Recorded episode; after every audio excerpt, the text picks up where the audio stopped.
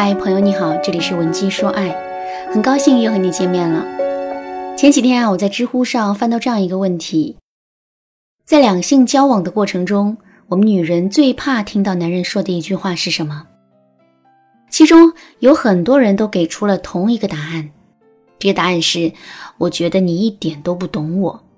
确实，一个“懂”字看上去简单，可实际做起来却并不容易。尤其是对我们女人来说，面对着一个一有事就喜欢沉默的男人，很多时候我们都是束手无策的。这不就在昨天，我还收到了粉丝小暖的求助。小暖是这么跟我说的：“老师你好，我叫小暖，今年二十六岁，是一家教育机构的讲师。我和男朋友小虎是在一次朋友聚会上认识的，到现在为止，我们已经好了快三年了。”在这三年朝夕相处的时光里，我们之间哪哪都好，就是很多时候话说不到一块去。就拿前天发生的事情来说吧，前天晚上我一回家，就看到他一个人坐在沙发上，低着头在那沉思呢。客厅里的灯也没开全，周围有些黑漆漆的。我心里很害怕，于是就赶紧走过去问他：“一个人在这干嘛呢？”怎么也不开个灯啊？黑漆漆的。一开始他并没有说话，过了半分钟，他才轻轻的叹了一口气，然后对我说：“没事，你去忙吧。”我一见他这个样，心里就来气，于是就接过他的话来说：“有事就躺在床上好好休息，没事就赶紧起来，一大早就回家了，也不知道做个饭，真是的。”他说。吃吃吃，整天就知道吃，除了吃你就没点正事了是吧？他猝不及防的来了这么一句，然后我的火气一下子就起来了，说：“知道什么叫民以食为天吗？天天吃的比谁都多，还好意思说吃饭没用？三天不上班你什么事都没有，三天不吃饭你能饿死信不信？”一听到我这么说，他整个人也瞬间变得激动起来。你怎么就这么无理取闹呢？让我一个人好好静一静，不行吗？他这话还没说完，我马上接了一句：“还静一静？有什么好静的呀？挺大的一个老爷们儿，有事就说事，别整天这么磨磨唧唧的。”我本以为他听到我这句话会火冒三丈，可没想到的是，他竟然无奈的叹了一口气，眼睛里也有一些黯然的神色，说：“ 唉，你说说，你怎么就这么不懂我呢？”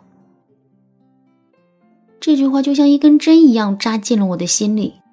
说实话，他这么一叹气、一哀怨，我竟然莫名有了一种负罪感。那一瞬间，我想了很多。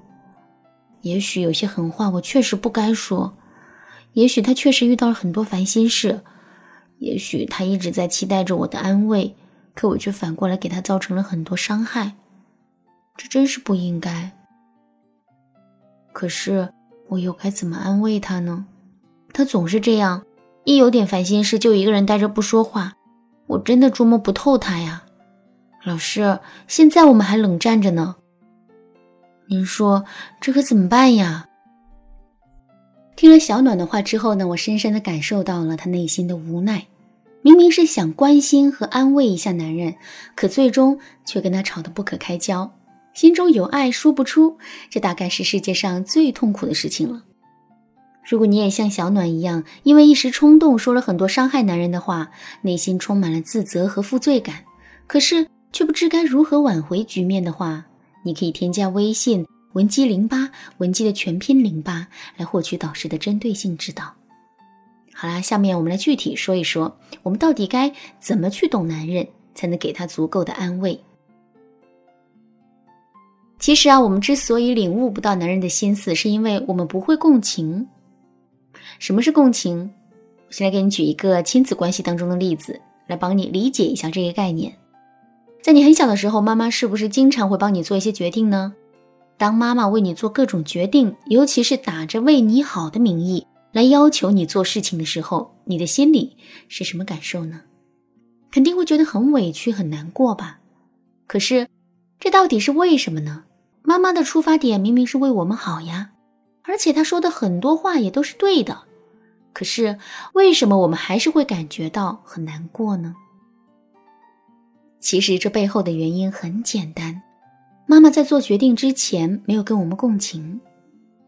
虽然她说的每句话、做的每个决定都是对的，但由于她在考虑问题的时候，并没有从我们的角度出发，也没有尊重我们的感受和想法，所以我们才会感觉很委屈，甚至是不惜一切代价也要用自己的方式来抗争的。这个道理放在感情当中也是一样的。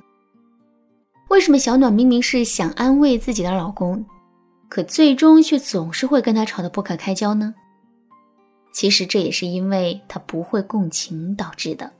因为不会共情，当她看到老公一脸不开心的时候，并没有费尽心思去探究男人现在到底在想什么，他内心有什么样的委屈，他现在最需要什么。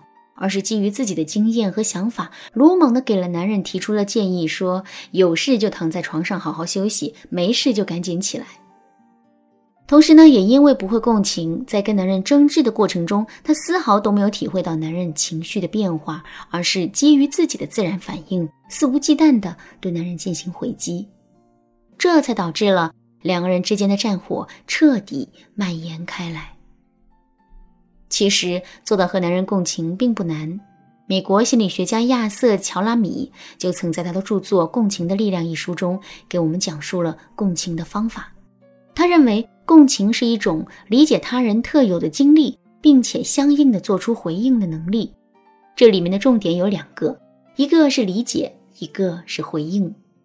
这里所说的理解，并不是指肤浅的、单一的、带有强烈主观意愿的理解，而是一个人。在基于对对方有足够了解的前提下，对对方的处境做出的全面、深刻且不带偏见的理解。这里所说的回应，也不是简单的对男人说一句“我懂你，我理解你”就可以了，而是要基于男人的需求和苦恼，表达自己的感同身受，并且还要给到对方以启迪或者可行性的建议。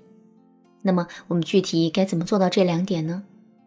这就是我们下节课要讲的内容啦，大家一定要记得准时收听哦。